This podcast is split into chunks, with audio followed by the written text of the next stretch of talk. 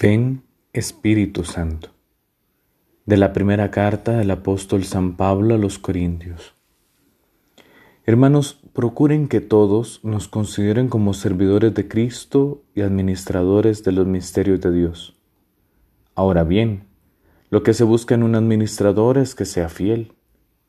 Por eso lo que menos me preocupa es que me juzguen ustedes o un tribunal humano, pues ni siquiera yo me juzgo a mí mismo. Es cierto que mi conciencia no me reprocha nada, pero no por eso he sido declarado inocente. El Señor es quien habrá de juzgarme. Por lo tanto, no juzguen antes de tiempo, esperen a que venga el Señor. Entonces Él sacará a la luz lo que está oculto en las tinieblas, pondrá al descubierto las intenciones del corazón y dará a cada uno la alabanza que merezca. Palabra de Dios, te alabamos Señor.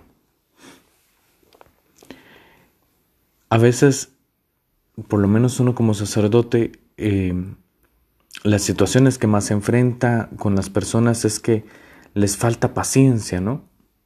Se enojan mucho, son muy coléricos. Y precisamente hay un autor, ¿verdad?, que trabaja los siete deseos humanos, ¿verdad? Y dirá que un deseo que nosotros tenemos es un deseo de justicia, es decir, que, que todo salga, ¿verdad? Según nuestro esfuerzo, según lo que esperamos de una situación, de una persona. Por ejemplo, yo siempre pongo este ejemplo. Eh, si yo estudio mucho, pues espero sacarme una buena nota en el examen. Ese es mi deseo de justicia, es decir, que al esfuerzo corresponda una buena nota. Ese deseo de justicia. Pero ¿qué pasa si yo me saco una mala nota, si no salen las cosas como yo espero en justicia? Pues el pecado que pervierte este deseo de justicia es la ira. Me enojo, ¿no? Por ejemplo, me saco una mala nota, ¿verdad? No era lo que yo esperaba, entonces me enojo con el profesor, despotrico contra la institución, digo que ese profesor es un vago, que cambia las preguntas, eh, en fin. ¿Cuál es la virtud que contrarresta la ira, pero precisamente sacia ese deseo de justicia, la paciencia. La ira, la cólera, el enojo no resuelve nada, todo lo empeora. Entonces, ¿qué es lo que resuelve? La paciencia. Pero una paciencia no pasiva, es decir, sí, voy a esperar con los brazos cruzados a que se resuelva la situación. No, la paciencia es activa. Por ejemplo, si ya me saqué un examen malo, bueno, voy a fijarme qué pasó. ¿Será que estudié otra cosa? ¿Será que estudié menos? ¿No estudié a tiempo? ¿Será que las preguntas eh, em, no eran las correctas? Eh, ¿Será que no estaba preparado del todo para el examen? En fin. Y poner mi empeño, ahora sí, con paciencia, con tiempo, con dedicación, preguntando, viendo todos los flancos, aprendí de la experiencia. Esa es la paciencia.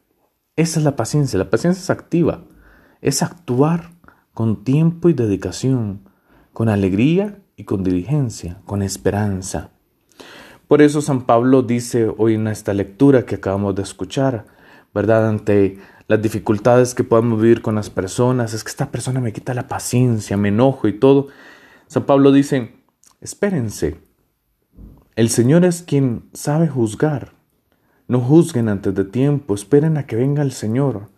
Él sacará a la luz lo que está oculto en las tinieblas, pondrá al descubierto las intenciones del corazón y dará a cada uno la alabanza que merezca. Es decir, esperemos con paciencia, tranquilo. Tu paz no puede depender de si esta persona cambió o no, de si esta persona te respondió como vos esperabas. ¿Para qué te vas a enojar? No vas a resolver nada. Déjaselo al Señor, que Él sea tu justicia, que Él sea tu esperanza.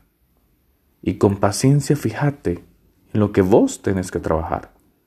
La paz no te va a venir de si esa persona se disculpó, hizo lo que tenía que hacer. No, no, no, no.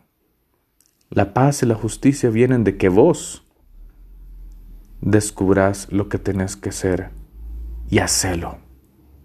Lo demás viene por añadidura. Decile hoy al Señor, sé tú mi justicia, Señor, sé tú mi paz. la paz que nadie ni nada me puede quitar. Gloria al Padre, y al Hijo y al Espíritu Santo, como era en el principio, ahora y siempre, por los siglos de los siglos. Amén.